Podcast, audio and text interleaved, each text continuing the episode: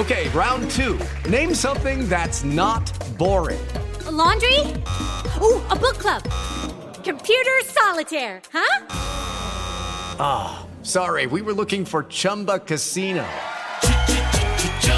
That's right. ChumbaCasino.com has over 100 casino style games. Join today and play for free for your chance to redeem some serious prizes.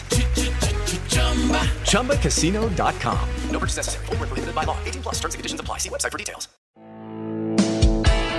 Este es el podcast de Alfredo Romo. 889noticias.mx. ¿Qué estabas haciendo un día como hoy, pero de hace 50 años?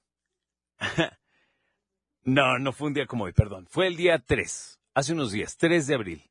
Hace 50 años, Martin Cooper hizo la primera llamada desde un teléfono celular verdaderamente portátil. Nada de que con un cablezote y entonces salió de la oficina. No, no, no. Teléfono celular portátil. En 1973, el 3 de abril. Revolucionó el mundo. Llegó un impacto enorme y nos dio movilidad para hacer llamadas desde donde queramos. Dice la revista Wired que hoy representa un negocio de más de 500 mil millones de dólares. Imagínate nada más. Fue una historia bien interesante porque este teléfono pesaba 2 kilos y medía 23 centímetros. Una batería que cargaba 10 horas en cargarse al 100% y podías hacer llamadas de no más de 30 minutos. Qué impresionante.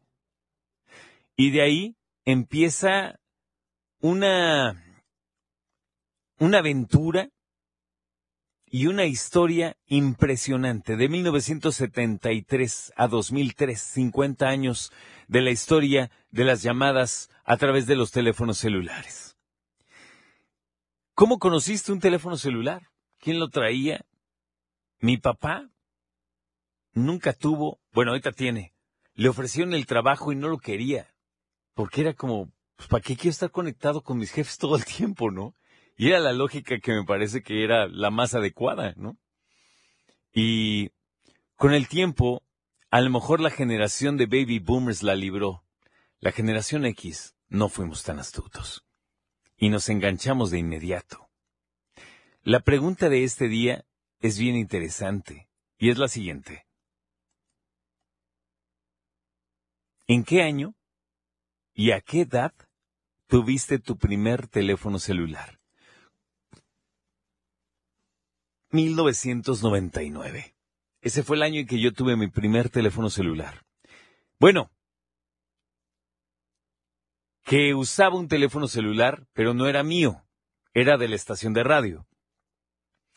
Yo trabajé en el TEC de Monterrey algunos años y a través de algunos convenios que hicimos con una empresa telefónica, nos dieron nuestro primer teléfono celular a la estación universitaria de radio.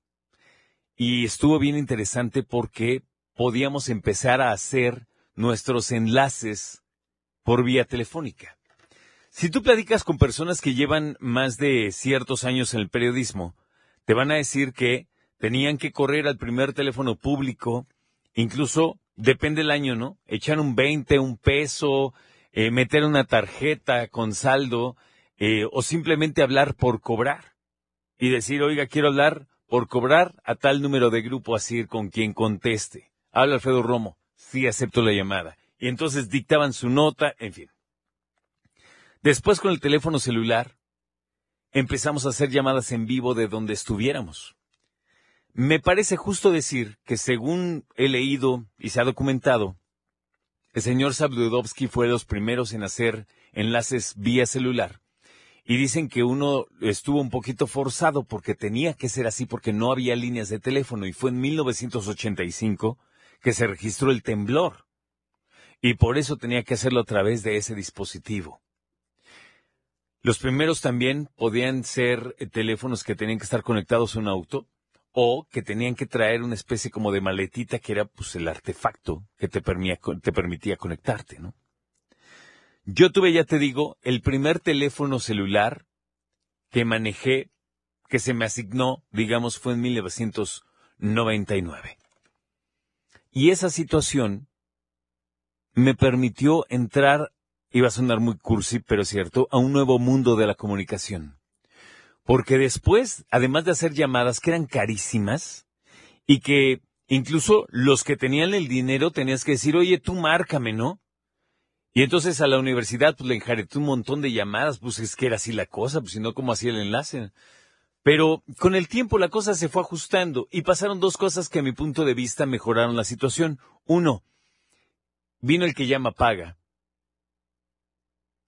Y después vino los mensajes de texto, que teníamos un teclado alfanumérico que iba del 1 al 9.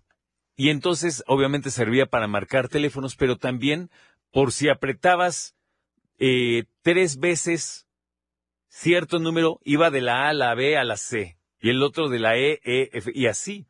Y tenías que apretar quién sabe cuántas veces las teclas para mandar un hola, la neta. Y ya después lo mandabas ir a la manera también, digamos, más básica, y después vino pues un, eh, paquete más accesible, mensajes gratis, y hoy incluyen hasta redes sociales. 50 años desde la primera llamada de teléfono celular.